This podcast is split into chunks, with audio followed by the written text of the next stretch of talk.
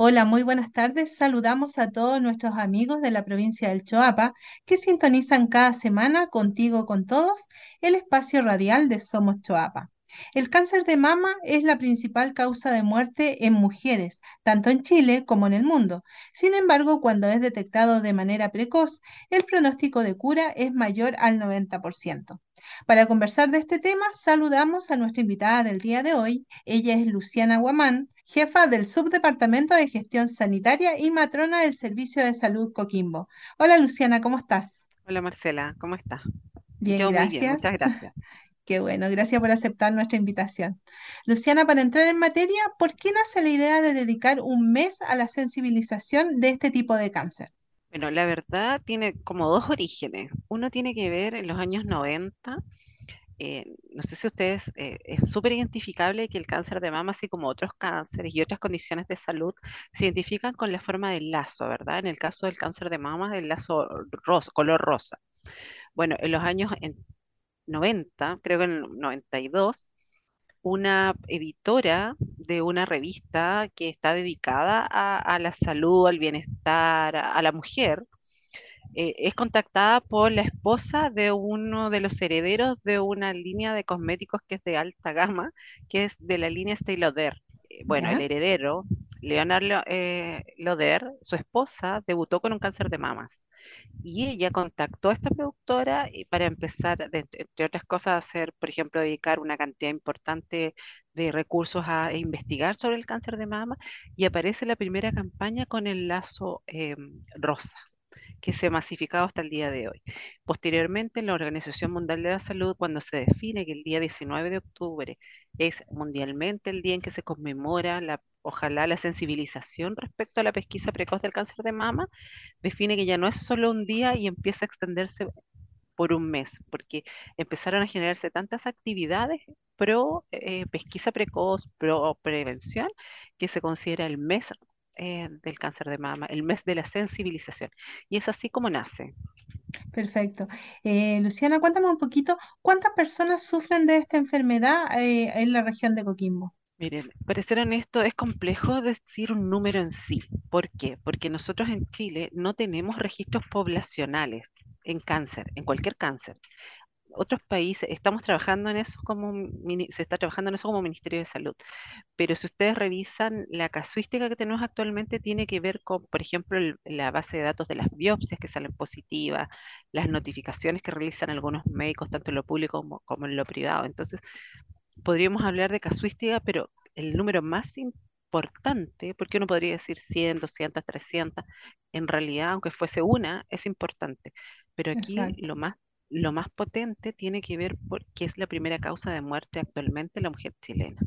De 100.000 habitantes se mueren casi 16 mujeres. Y ¿Y a qué se debería esto, Luciana, que las personas no, no se realizan un, un chequeo cuando corresponde?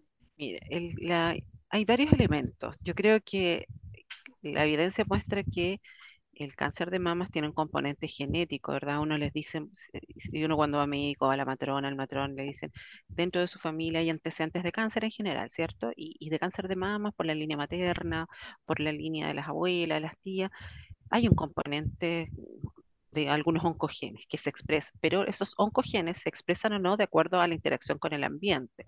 Entonces, si ponemos un ejemplo, yo, me voy a poner yo de ejemplo eh, eh, me detectan que yo tengo en mi familia hay antecedentes y yo fumo, no tengo hábitos de vida saludables, no hago actividad física, me expongo a ciertos elementos que son, em, eh, no son factores de riesgo, lo más probable es que esos oncogenes se expresan y yo debute más temprano que tarde con un cáncer de mama. Entonces, eh, si nos vamos a la pregunta de fondo es, ¿por qué se produce? ¿Por qué se mueren las mujeres?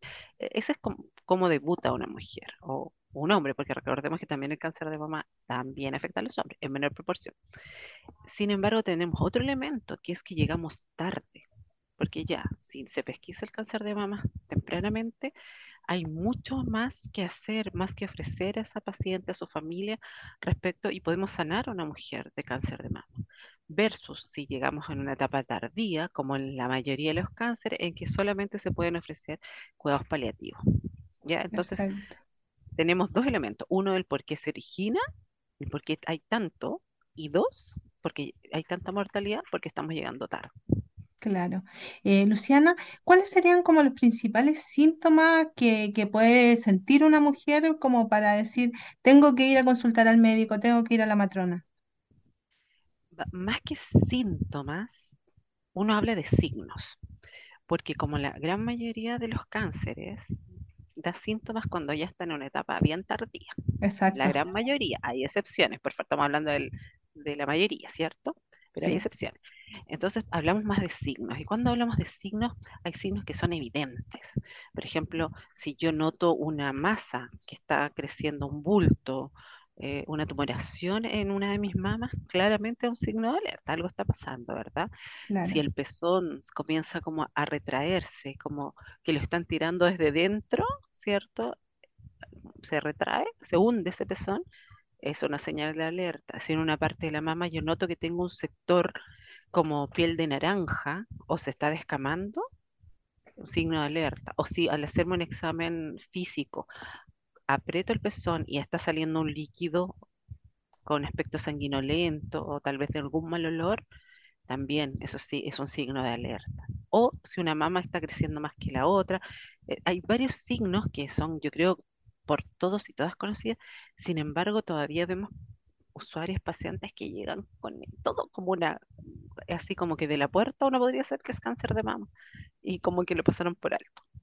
¿Existirá un temor de las mujeres a hacerse el examen? Porque muchas veces se habla que es un examen un tanto doloroso, incómodo. ¿Será ese uno de los factores que, que impide que ellas vayan a una, a una consulta que debería ser periódica, al igual como, como es en otros, en otras patologías?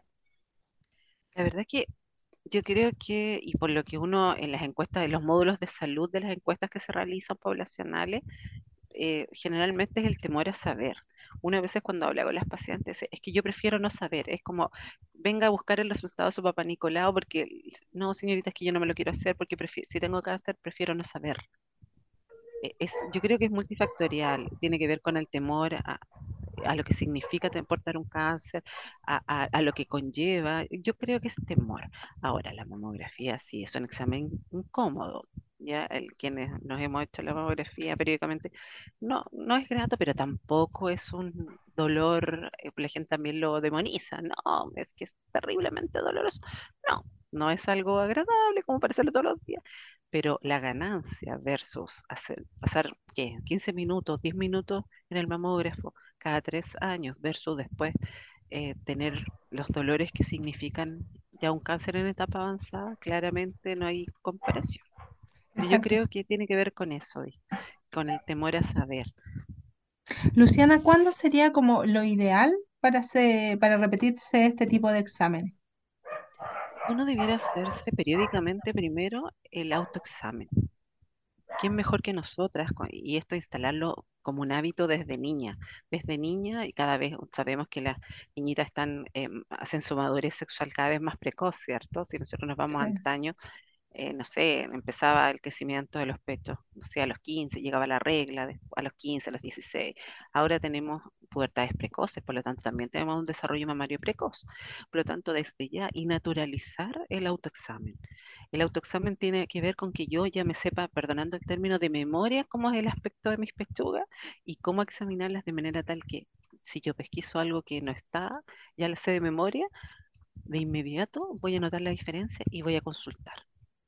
Pero eh, si yo no tengo ese hábito de realizarme mensualmente mi autoexamen y además concurrir a mis controles, ya sea con matrón, matrona o médico en la atención primaria, en mi CESFAM, en mi posta de salud rural, eh, esa, la edad debiera ser desde siempre, desde que se inicia la adolescencia, ¿ya? Y de allí eh, el hábito hasta que me muera, hasta que ya uno ya, porque también hay un mito asociado que nuestras adultas mayores dejan, terminan su menstruación, inician la menopausia, el climaterio y dejan de ir a la matrona, dejan sí, de ir verdad. al, Dicen, no, porque yo, ¿para qué si ya no me voy a embarazar? No es necesario, ya no tengo necesidad de hacerme el Papa Nicolau, ya no tomo anticonceptivo. Pero no, hay un control ginecológico que yo igual tengo mi salud, más aún con el aumento de la expectativa de vida, tengo mucho tiempo por delante y tengo que estar en mejores condiciones y hay ámbitos de la salud sexual y reproductiva que no ven otros profesionales, entonces tengo que seguir en eso. Entonces, lo ideal es el autoexamen durante todo el curso de vida a partir de la adolescencia. Ahora, si nos vamos a la mamografía, la mamografía, ojalá hay un grupo que está entre los 50 y los 69 años, que es el GES, está garantizado porque en ese rango etario es donde más se concentra la pesquisa de los cánceres.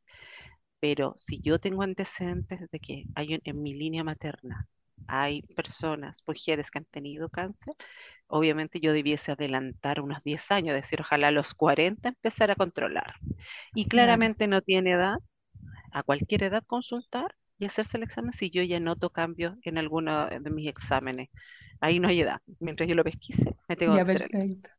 Eh, Luciana, tú hablas del autoexamen. ¿Qué otra estrategia podríamos implementar o a nivel de Ministerio de Salud se está implementando para que las mujeres eh, vayan y se hagan los exámenes que corresponden? Bueno, el autoexamen es el autocuidado, digamos, depende de nosotros. Nadie nos va a venir a decir, señora, Sí, se hizo, señorita, se lo hizo. Eso es un hábito autocuidado, esto es una corresponsabilidad.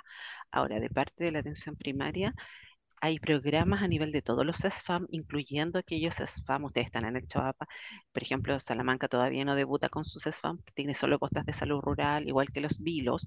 eh, sin embargo, ahí también hay acceso para hacerse mamografía, sobre todo en las mujeres de 50 a 69 años. Es gratuito para nuestros beneficiarios. Y si me sale el resultado normal, de acuerdo a lo que me diga el radiólogo, me agendaré en tres años más, en dos años más, pero ya tengo un primer examen que va a ser después controlado y uno guarda sus plaquitas, guarda los resultados. Entonces es súper necesario eh, que acudan de acuerdo a la edad. Todas las mujeres que están en ese rango, y está también, aprovecho hacer la invitación, entre 50 y 69 años, consulten en sus SFAM, consulten en la posta, en la ronda, porque si no hay, cup- hay- son cupos limitados, ¿cierto? Pero si yo no alcancé este año, puedo estar inscrita para empezar el otro porque este examen no es que se haga cada seis meses, ¿cierto? Va a depender del resultado. Pero si mi examen claro. sale normal, no va a variar si yo me lo hago en seis meses más. Lo importante es que se lo haga. Perfecto. Luciana, tú comentabas también que el- este tipo de cáncer se daba en hombres, que es Sí. una, una proporción un poquito menor, pero cuéntanos de esto y cómo también ellos tienen que estar atentos a algún cambio que, que sufran en su cuerpo.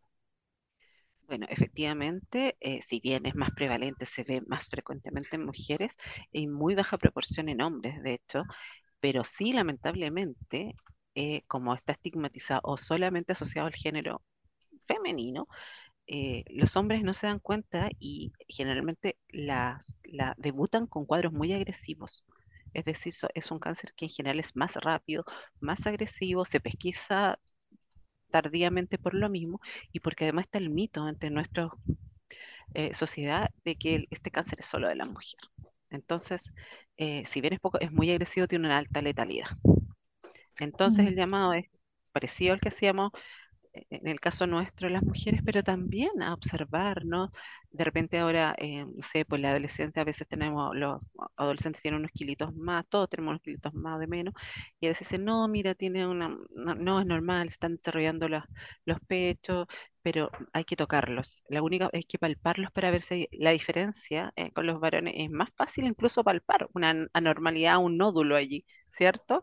Que en las mujeres. Entonces, eh, no, em, no excluirse del riesgo. Aquí ni hombres ni mujeres están excluidos. Las mujeres llevamos una carga más grande, pero el sí. hombre lleva una carga en volumen menor, pero súper más agresiva y letal.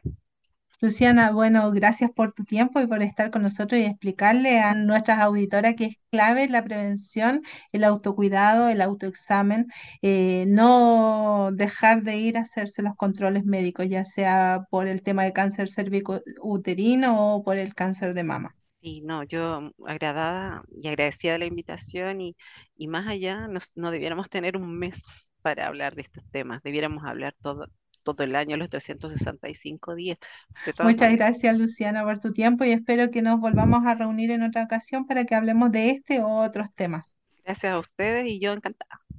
Muchas gracias, que esté muy bien. Chaito. Igual tú.